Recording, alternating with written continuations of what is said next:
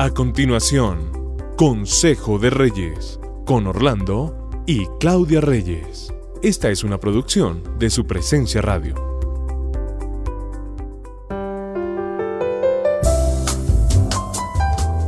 Buenos días. Hoy nuevamente aquí con un tema de interés para las familias que tanto amamos. Muy buenos días. Hoy seguimos resolviendo algunas preguntas que ustedes nos han hecho muy amablemente y este tiene que ver una pregunta donde una persona nos escribe diciendo, mire, yo tengo muchas ataduras, yo tengo ataduras financieras, no sé cómo hacer, llevo años tratando de pagar deudas, intento vender cosas, pero no lo logro, estoy casi que cometiendo los mismos errores anteriores ¿Qué se debe hacer en estos casos? ¿Qué debo hacer para romper esa situación financiera en mi familia que, sigue siendo igual? Muchos huecos y ataduras financieras en las familias se siguen dando por años. Y yo creo que hay que tomar medidas. Hay que tomar medidas y cuando usted está, está hablando de que esto sigue de una manera recurrente, pues ya estamos configurando una maldición financiera. Estamos configurando una maldición. Una atadura, como y una, tú dijiste. Y una maldición generacional. Tenemos que revisar desde cuándo viene eso. Muchos vienen de abuelos, de tatarabuelos, vienen los papás y siguen cometiendo los mismos errores financieros. Lo primero que yo podría decir, y yo sé que tú vas a estar de acuerdo conmigo, es que lo primero que usted tiene que hacer es nunca perder la esperanza. Porque si usted pierde la esperanza de que va a salir de esta situación, comenzará con una desesperanza que lo meterá o los meterá en mayores problemas. Uh, sí, la desesperanza es, es un mal compañero en ese momento. Otra cosa que podemos decirles es discriminen muy bien sus deudas, no escatimen ni se digan mentiras. Hagamos un presupuesto al detalle, aprendimos nosotros y ya lo hemos hablado en otros programas, muy al detalle de cada deuda, nombren a quién le deben y que sea real, sea un banco, sea una empresa, sea una persona, no se digan mentiras ni escondan nada.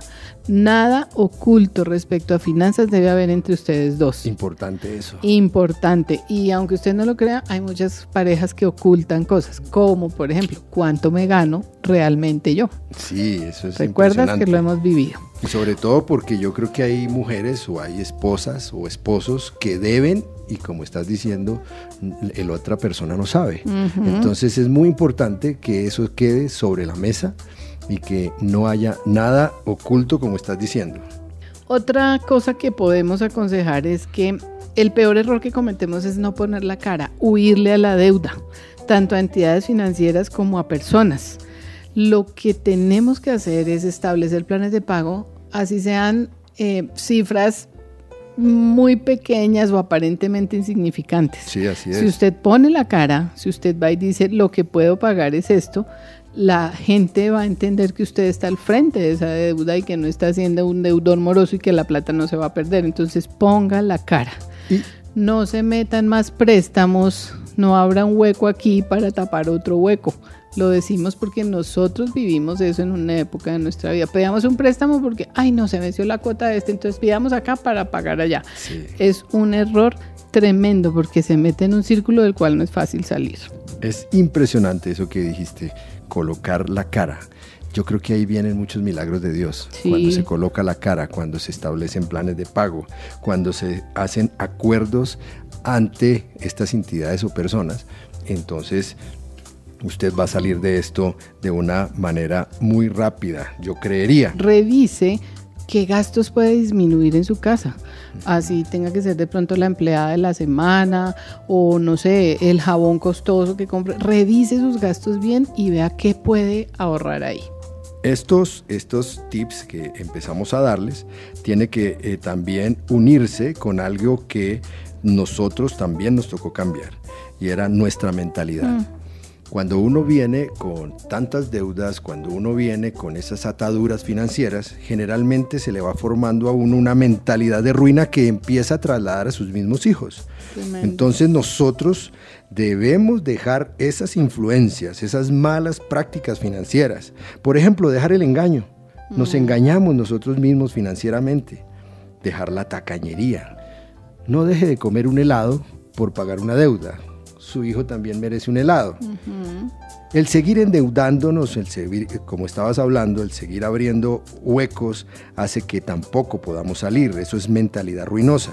El orgullo, el orgullo Guardar no la deja- apariencia, ¿no? A veces no importa. Y a eso se refiere el orgullo. A veces somos Sí, orgullosos. Por pura apariencia, que no se note. Eso sí, así nos toque comprar la camisa costosa para que crean que estamos igual de bien. Eso es orgulloso. La marca. Eso, Eso es orgullo. orgulloso.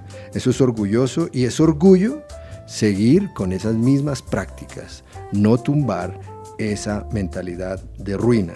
Y entonces, cuando hay este tipo de cosas, hay una falta de unidad entre esposos que no deja salir de estas situaciones.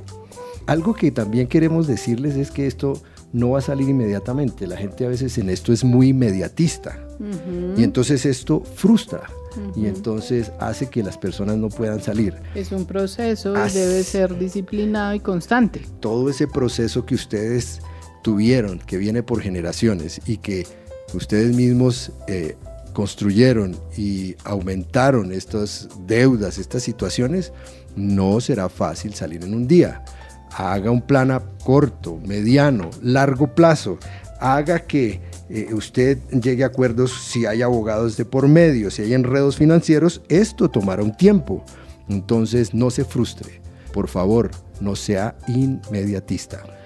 Si usted hace su parte, puede esperar milagros de parte de Dios.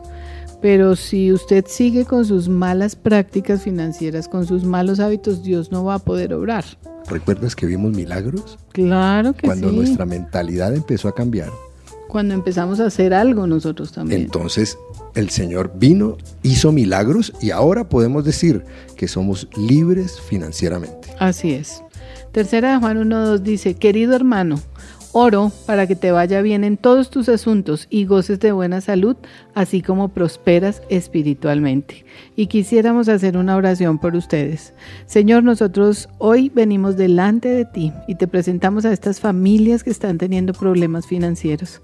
Hoy te pedimos, Dios, que tú seas colocado en el centro de esta situación y que estas familias puedan confiar y hacer lo que dice tu palabra para que puedan experimentar tu bendición.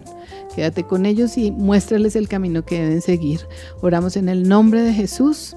Amén. Amén, bendiciones. Ustedes también serán libres financieramente.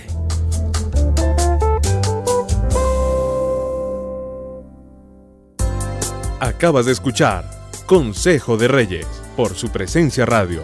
Este devocional estará disponible en el podcast de nuestra página web, supresenciaradio.com.